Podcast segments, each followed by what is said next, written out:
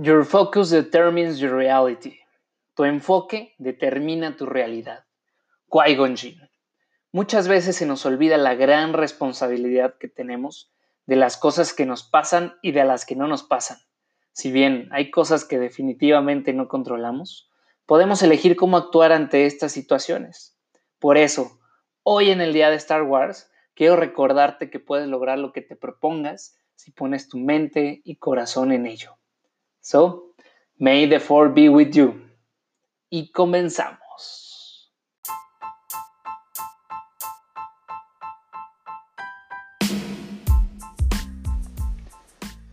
Bienvenido a Finanzas Relax, un espacio para entender temas de finanzas y economía explicados con peras y manzanas. Yo soy tu host, el jefe Marcos, y relax, que hoy aprenderás algo nuevo.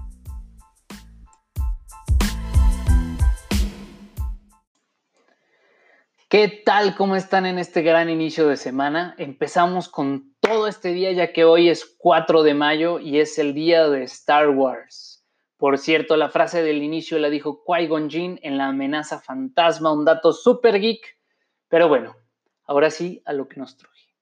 En el episodio pasado de El dinero no existe, planteamos algunas preguntas interesantes y vimos cómo el dinero pasó del trueque a ser monedas y metales preciosos.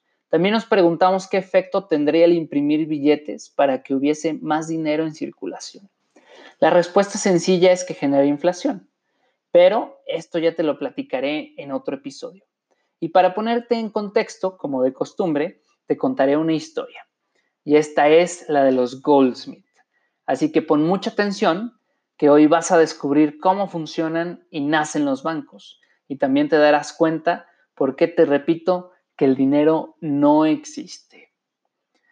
La historia comienza cuando el dinero pasa de ser plumas, pimienta y sal a metales preciosos. Y como mencionamos en el episodio pasado, esto se debió a la durabilidad y aguante de los metales. Y ahora, cuando surgen soluciones, también surgen nuevos problemas.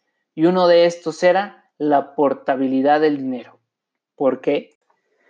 Pues imagínate que si en el trabajo dejas tu gancito en el refri y a la hora ya te lo volaron, pues en los tiempos que la gente empieza a usar el oro y la plata, el escondite debajo del colchón sin duda era un blanco fácil.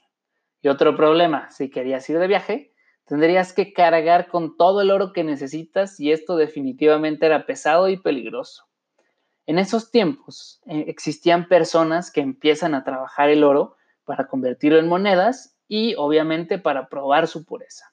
Estas personitas, estos monitos, se llamaban Goldsmith. Los Goldsmith, al estar trabajando el oro, contaban con bóvedas y bodegas con seguridad para que a Chuchita no la bolsearan. Los vecinos empezaron a pedirle a los Goldsmith que guardaran su oro y estos, nada mensos, empezaron a cobrar por dejar el oro en sus bóvedas. Ahora, cuando alguien dejaba el oro en la bóveda, el goldsmith le entregaba un papel a cambio, el cual decía el monto del oro que habían dejado. Se pudiera decir que estos fueron los primeros billetes. Con estos billetes en circulación, en vez de sacar el oro, la gente cambiaba los papeles para comprar y vender sus bienes y servicios. Y los Goldsmith, más usureros que el señor Barriga, se dieron cuenta de cosas muy importantes. La primera era que la gente no tenía una verdadera noción de cuánto valía su oro. Por eso, cuando las personas lo dejaban en su bóveda, es probable que el papel tuviera un valor mucho menor a lo que habían dejado. La segunda cosa es que la gente casi no regresaba por su oro, o en su defecto no regresaban al mismo tiempo. Y la tercera es que, como siempre, había gente que no tenía dinero, y los Goldsmith empezaban a prestar el dinero que no era de ellos, cambio de una tarifa cuando lo regresaran. En este momento, quiero que te pongas a pensar en el sistema bancario al día de hoy y en la pregunta que nos hicimos el episodio pasado. ¿Qué pasaría si todas las personas del mundo sacaran todo su dinero del banco al mismo tiempo? Sigamos con la historia. En el caso de los Goldsmith, se pusieron todavía más buzos y al nadie ver la bóveda, empezaron a prestar más de lo que tenían y al final pues nadie se daba cuenta porque todos aceptaban los papeles de los Goldsmith como una moneda de cambio. Entonces, si todos sacaran su oro al mismo tiempo, el goldsmith no podría darle a cada quien lo que le correspondía. No faltó mucho para que la gente se diera cuenta de esto, entonces empezaron a pedirle al goldsmith un pequeño interés por el dinero que les guardaba. Y este a su vez lo prestaba a un interés más alto. Y esa diferencia era la ganancia del goldsmith.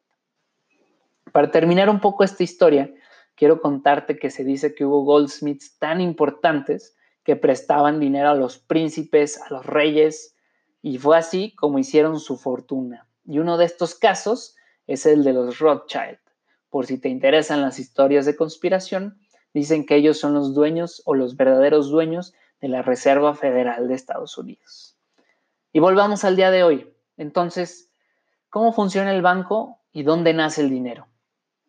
Pues sencillo, como ya vimos, el banco toma el dinero de los ahorradores, dándole una tasa pequeña a cambio de dejar su dinero ahí, que son las mentadas cuentas de ahorro, y lo prestan a tasas mucho más altas. Sí, así es, el banco presta tu dinero, los millones que le dejas a diario. Y esta es una de las muchas formas en cómo los bancos ganan dinero. Y tú me dirás, ¿y el dinero de dónde nace? ¿Los trae la cigüeña o verdaderamente crecen los árboles? El dinero nace de la siguiente forma. Los gobiernos deciden que necesitan algunos billetes y le habla al Banco Central.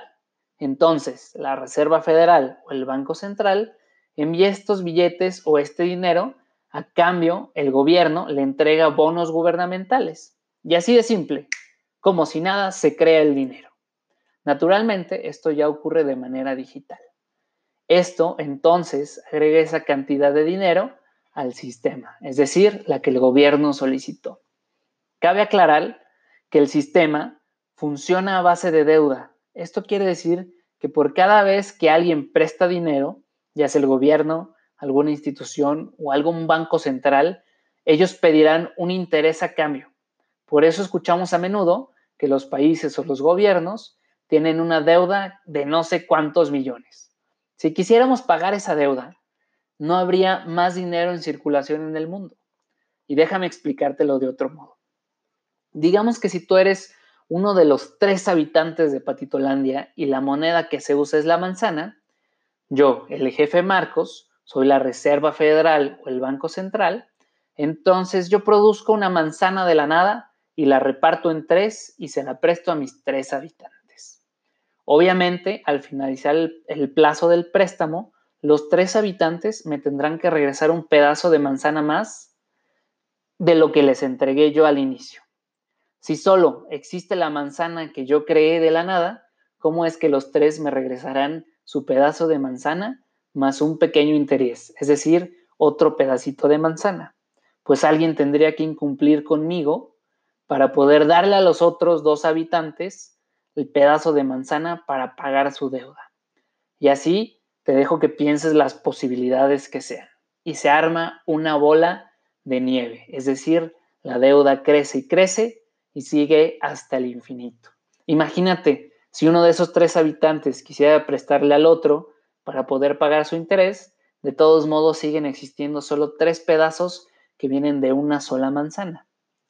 Sé que todo esto que te platiqué puede sonar algo confuso, pero te dejaré unos links en las publicaciones de mis redes para que te documentes un poco más.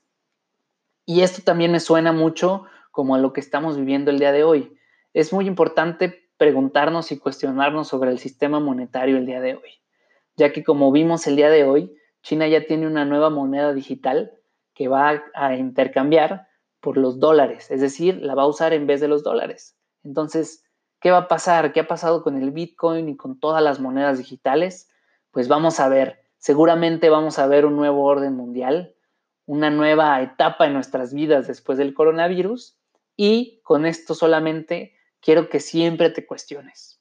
Y nuevamente te repito, el dinero es solo una herramienta que te ayudará a cumplir tus metas y tus sueños. Y por eso te digo que el dinero no existe. Te veo en el próximo episodio.